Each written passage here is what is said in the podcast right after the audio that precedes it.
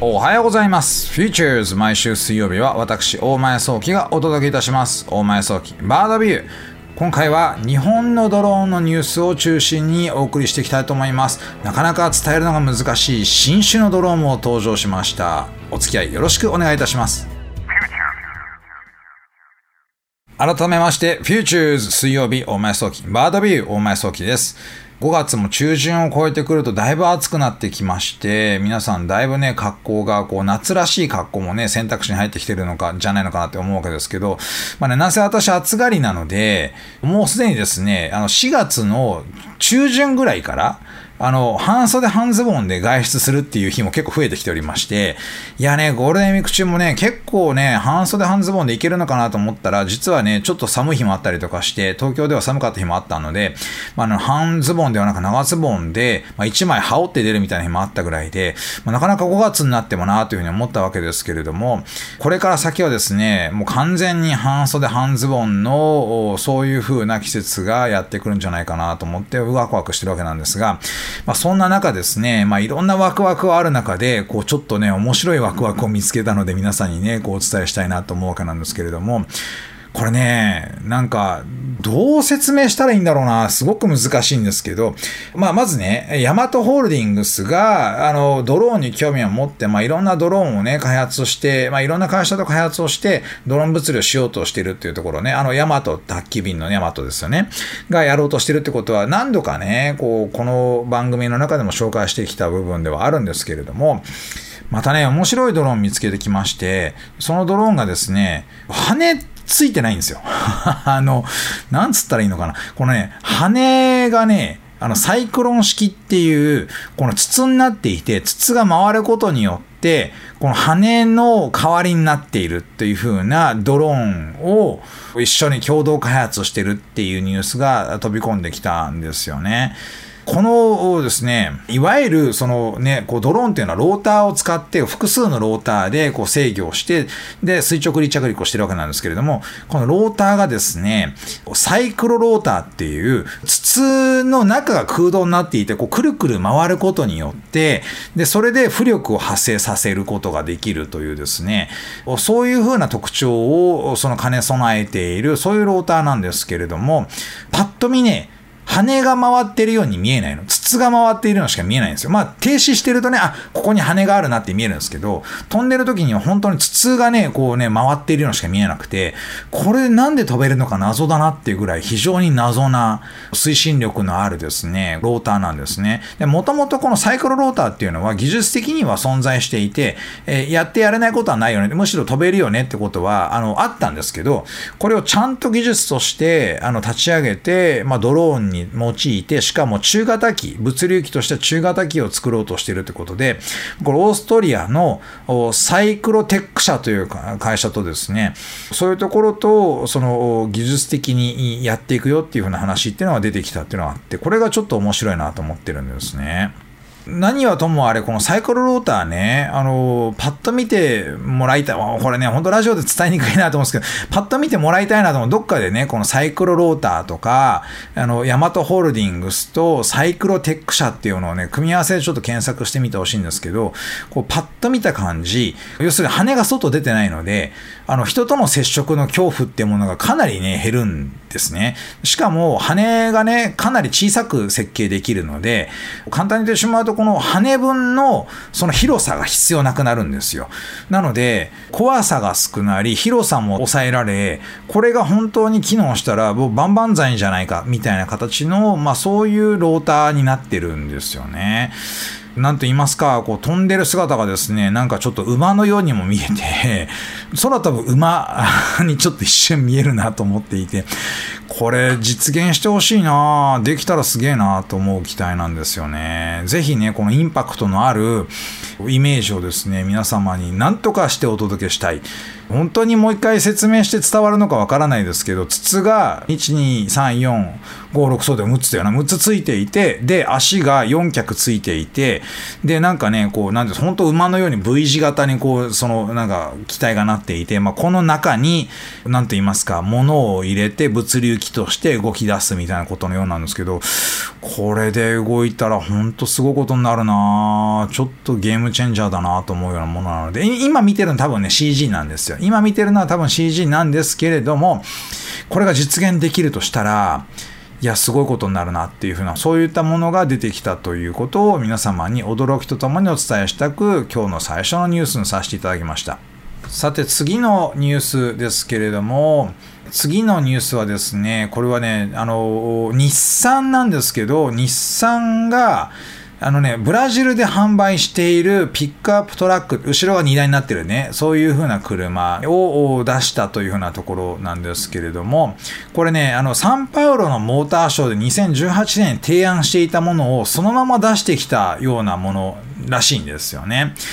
で、何が今回注目しているのかっていうとですね、こう、レスキューミッション用に仕上げられたこの日産のピックアップトラック、実はですね、荷台のところに、そのドローンの離着陸ができる H マークがついてるっていうのがあって、荷台の、その、いわゆる、この荷物を入れるエリアの、この外装として、あの、ドローンの離着陸用の、あの、ポートを作っちゃいましたと。まあ、これデザイン的なものなんですけれどもね。これが結構面白いなっていう風な部分があって、て、で、なおかつピックアップトラックなので荷物をたくさん積めると。なので、レスキュー用の機体として、まあちょっとこうね、こう大変なところに入っていって、よし、じゃあドローンを立ち上げようと。でもここドロドロで立ち上げられません。いや大丈夫だよ。俺らのトラックにはドローンポートがあるんだ。そこで立ち上げればドローンが、あの、しっかりとしたところから立ち上げることができるから、すぐ飛び立つことができるんだよ、みたいな、そういうふうなことの流れで多分作られたもので、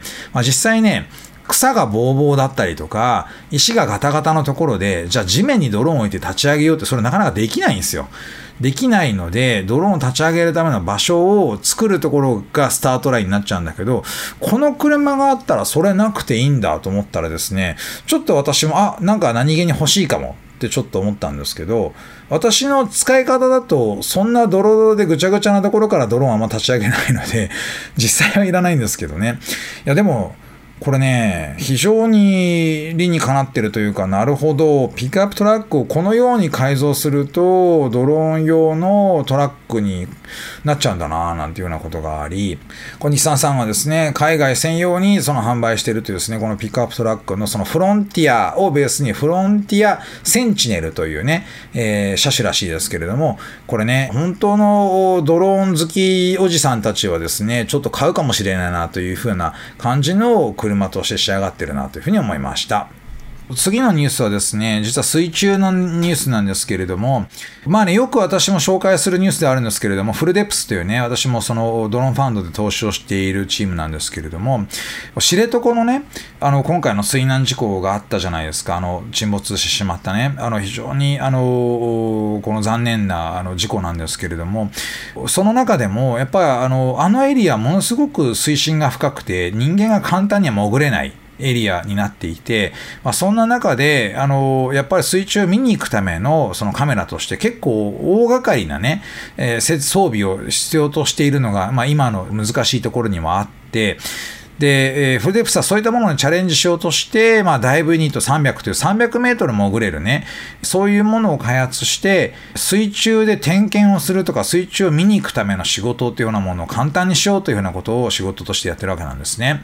で、えー、彼ら今回、この、まあ、4月の中旬ぐらいのニュースでね、こう、見えてきたものとしては、水上の風力発電の設備からの海底ケーブル、で、海底ケーブルを通して地上に電力をその運んでるわけですよね。でその海底ケーブルを点検する業務というふうなものを彼らが作っているこのダイブユニット300を使ってやれるんじゃないかというふうなところで、これをチャレンジしていこうというふうなニュースっていうのが入ってきました。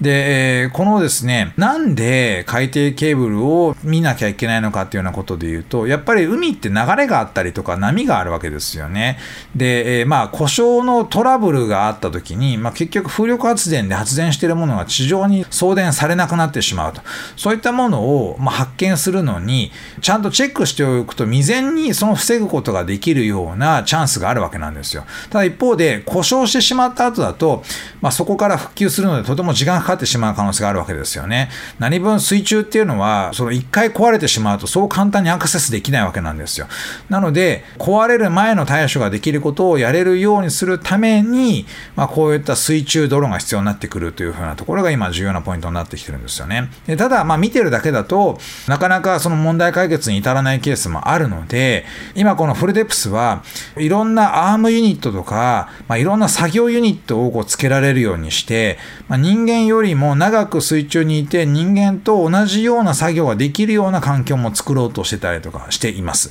なので、え、かなりですね、この水中の作業は人間に置き換えていくことができるようになるんじゃないのかなというふうに思うんですね。これダイバーさんってめちゃくちゃな危険を冒して深いところに入って、てで、作業するんですよ。なので、非常にね、まあ、あの、難しい仕事でもあるし、高額な仕事でもあるんですけれども、一方でやっぱり命の危険って結構あるんですよね。長い時間潜れない。人間が潜ろうとすると、そんな簡単に長い時間入れないっていうような形になってくるので、まあ、ここはね、ぜひとも、まあ、ドローンに置き換えができるんであれば、まあ、水中ドローンにね、しっかりとそのバトンタッチをして、まあ、インフラの維持に役立てられるようになっていったらいいんじゃないのかなというふうに思っております。続けてですね、あの、まあ、業務用のドローンというふうなところでいくと、ちょっとね、新たにまた DJI が結構面白いものを出してきたなっていうふうなニュースをお届けしたいなと思うんですけれども、DJI のいわゆるプロ仕様を業務用のドローンというような形でいくと、マトリスシリーズっていうのがあるんですよね。で、あの、個人用のドローンっていうのはマビックシリーズっていう風なものがあったりとか、マビックミニという風なものがあるんですけれども、このマトリスシリーズっていうのは、マトリス600とか300とかですね、まあそういった形で、まあ何百台の600とか300という風な呼ば呼ばれ方するような、まあ100台のですね、こうカウントしているものが多かったわけですけれども、今回ですね、マトリス30という小さいサイズのものを出してきたんですね。でちょうど4月の末ぐらいから出荷開始されているというふうなところもあって、そろそろいろんな人たちの手元にも届き始めてるんじゃないのかなというふうなものなんですけれども、これはどちらかというと、まあ、サイズ感で言うと、マビックに近いサイズ感で、もうちょっと大きいですよ。マビックよりもちょっと大きめなサイズ感なんですけれども、まあ、とにかくね、いかついです。まあ、いろんなセンサーがついていて、で、小さいところを飛べるようになっていたりとか、パワーとか耐久性が大幅にアップしてるであったりとか、まあ、サイズ感ちょっと小さいので、バッテリーに比較して、いわゆるあの重さが軽いので、マトリスシリーズの300シリーズとか600シリーズみたいなバカでかくないので、大型のバッテリーを積まなくても長時間飛ばすことができるというふうなところもあって、かなりこれはその、なんて言いますか、いろんな現場で使いやすそうだなと思ってます。で、どういうところに向いてるのかっていうプロモーションビデオなんか見てると結構わかるんですけど、消防とか警察が使うことを想定しているようなイメージが結構多くて、アメリカのそういった現場で、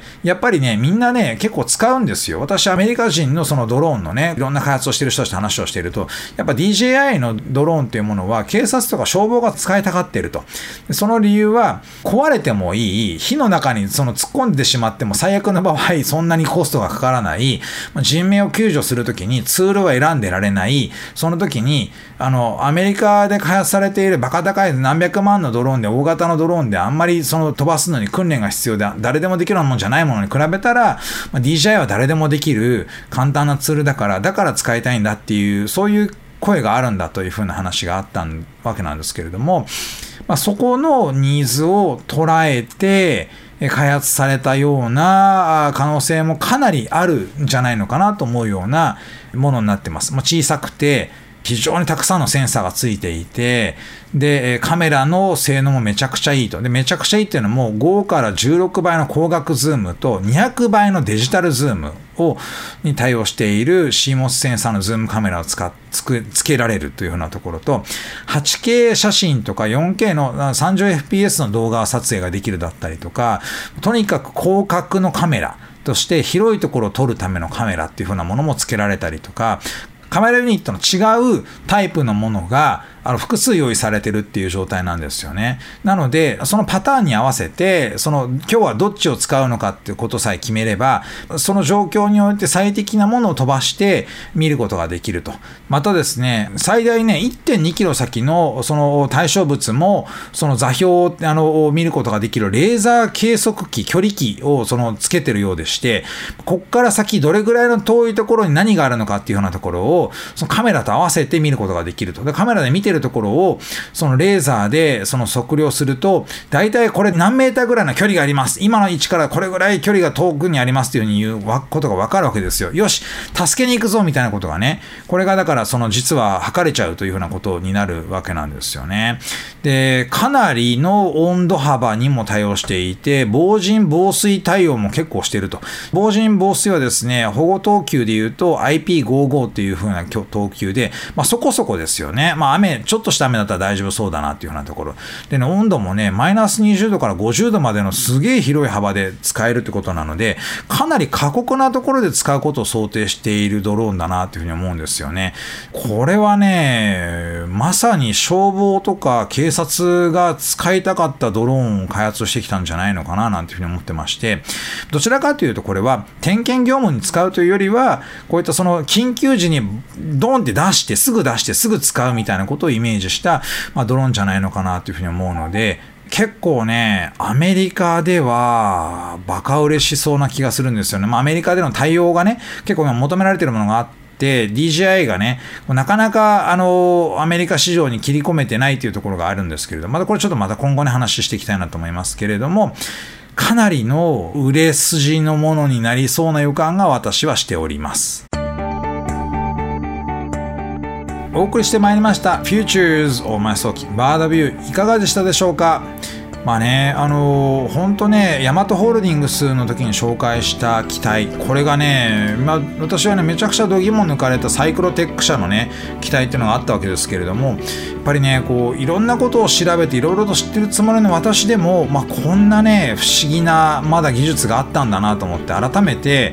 いやいや世界は広いなと思ったと同時にまだまだ自分がね調べ足りてないなというふうに思った部分もあったのでこれからもっとねたくさん調べてあの非常に面白い技術見つけたら喜びとともにですね皆さんにお届けしていきたいななんていうふうに思いました